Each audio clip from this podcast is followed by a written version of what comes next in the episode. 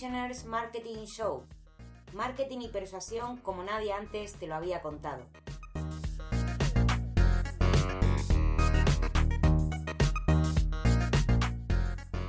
Este es el programa número 27 de No Prisoners Marketing Show. Te habla Néstor Marquínez, también conocido como tu hombre No Prisoners de nestormarquínez.com y hoy me acompaña Christy para ayudarme a patear culos y compartir ideas subversivas acerca del mundo del marketing, ventas y emprendimiento. ¡Fuck yeah! Y con esa breve pero siempre concisa valoración de Christy, comenzamos con el programa. Y hoy volvemos a la carga con la quinta entrega de Quora y el Marketing, el espacio en el que tu hombre No Prisoners contesta las preguntas más útiles sobre marketing y emprendimiento para la comunidad Quora, y en el que también se divertirá contestando algunas de las cuestiones más absurdas que haya podido encontrar. For fun and profit, ¿qué diría aquel? Pues comenzamos con una pregunta para ir calentando motores. ¿Cuáles son las posibilidades de que el marketing por correo electrónico desaparezca por completo? Pues entre cero y menos un millón. Aproximadamente. ¿Sabes, Cristi, esa expresión que dice si me dieran un euro por cada vez que me han preguntado X cosa? Pues si realmente me hubieran dado un euro por cada vez que me han hecho esta pregunta, probablemente el hombre No Prisoners no estaría aquí ahora mismo.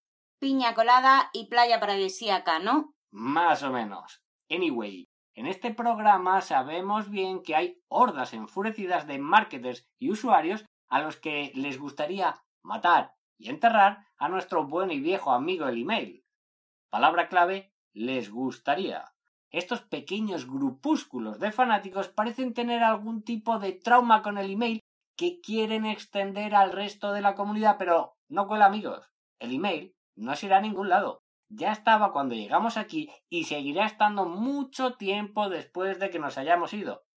Les guste o no a las hordas de iluminados. Iluminados que pretendían hacernos creer, por ejemplo, que los chatbots iban a jubilar por completo al email. Pero ¿sabes qué? No, pero seguro que me lo cuentas igualmente. Pues que cada vez más los chatbots se han convertido en herramientas para captar suscriptores suscriptores a los que enviarles tus emails, por cierto. Y esa es la realidad de las cosas. El email no se va a ninguna parte. Así que mejor será que conviertas al email en tu amigo en una fuente de ingresos sostenible en vez de perder el tiempo escribiendo tonterías en su contra. Ya estamos haciendo amigos, ¿eh? Pues me temo que la próxima pregunta tampoco va a ayudar con esto. ¿El esfuerzo y dedicación son suficientes para convertirse en un emprendedor exitoso? Si, si abres la ventana y echas un vistazo ahí fuera, te, te darás cuenta de que hay muchos emprendedores currando de sol a sol, partiéndose la espalda por su negocio. Y si les preguntas, la mayoría de ellos te dirán que todavía no han alcanzado lo que ellos puedan entender como éxito, porque ya sabes que la ambición y deseos de cada uno determinan en gran medida qué es el éxito para cada uno de nosotros. Eso debemos tenerlo claro.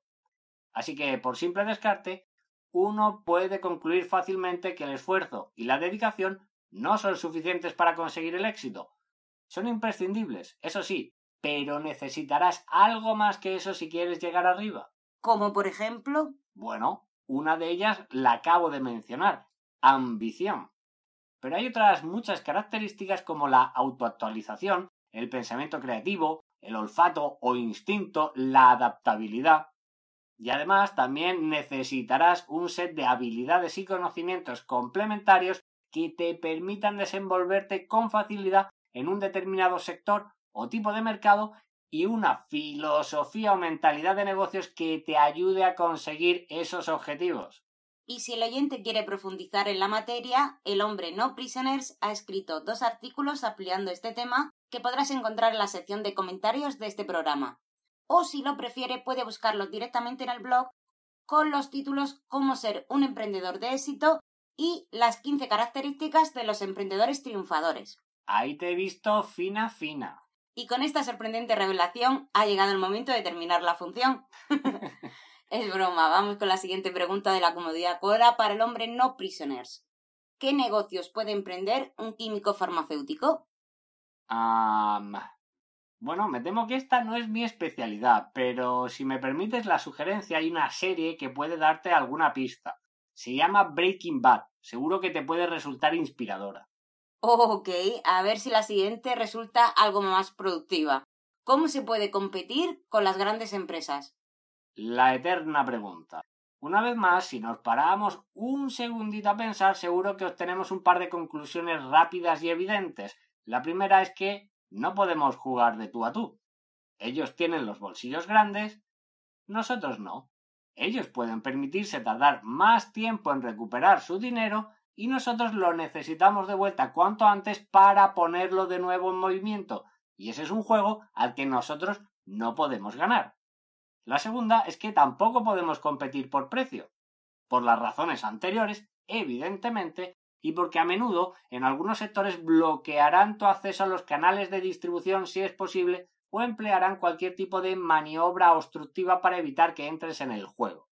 Evidentemente aquí se pueden plantear muchos escenarios diferentes, pero al final del día la idea principal es la misma. Si queremos robar cuota de mercado bajando precios, necesitarás unos bolsillos muy grandes. ¿Y qué demonios hacemos entonces? Posicionamiento estratégico y diferenciación.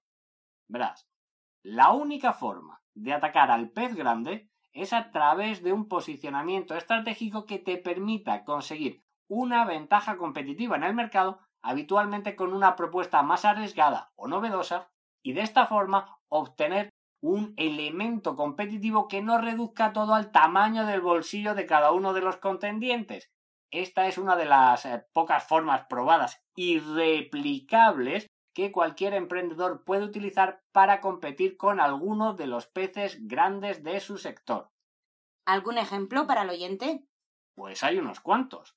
Red Bull suele ser uno de los ejemplos que se enseñan sobre posicionamiento estratégico, pero aquí estamos hablando del pez pequeño que quiere comerse al grande.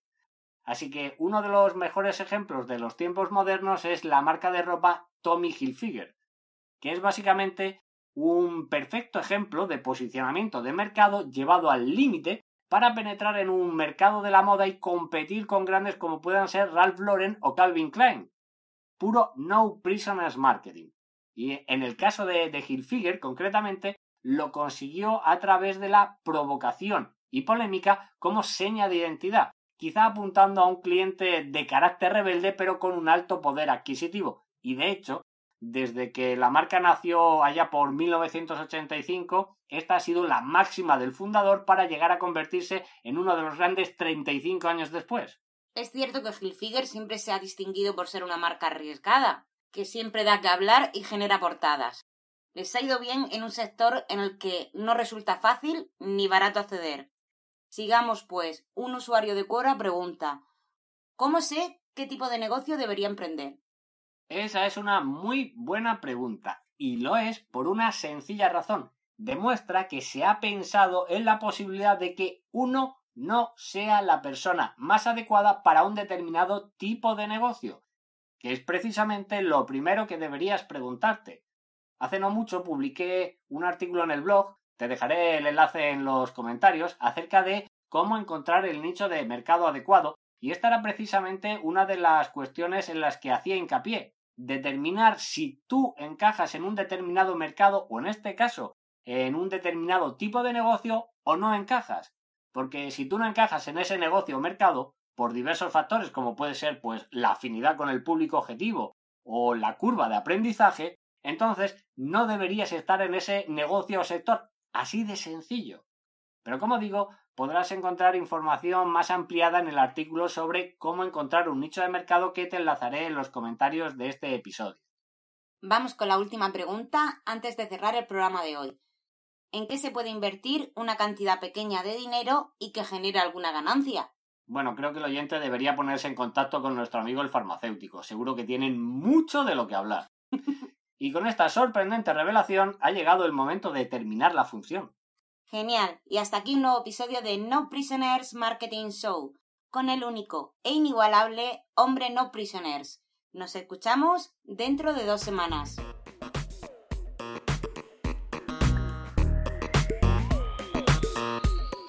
Si quieres vender más y hacer crecer tu negocio de forma sostenible, sin necesidad de convertirte en un genio del marketing ni invertir grandes presupuestos en publicidad, entonces, la guía Cómo vender más, nueve estrategias de crecimiento acelerado para tu negocio es justo lo que estabas buscando.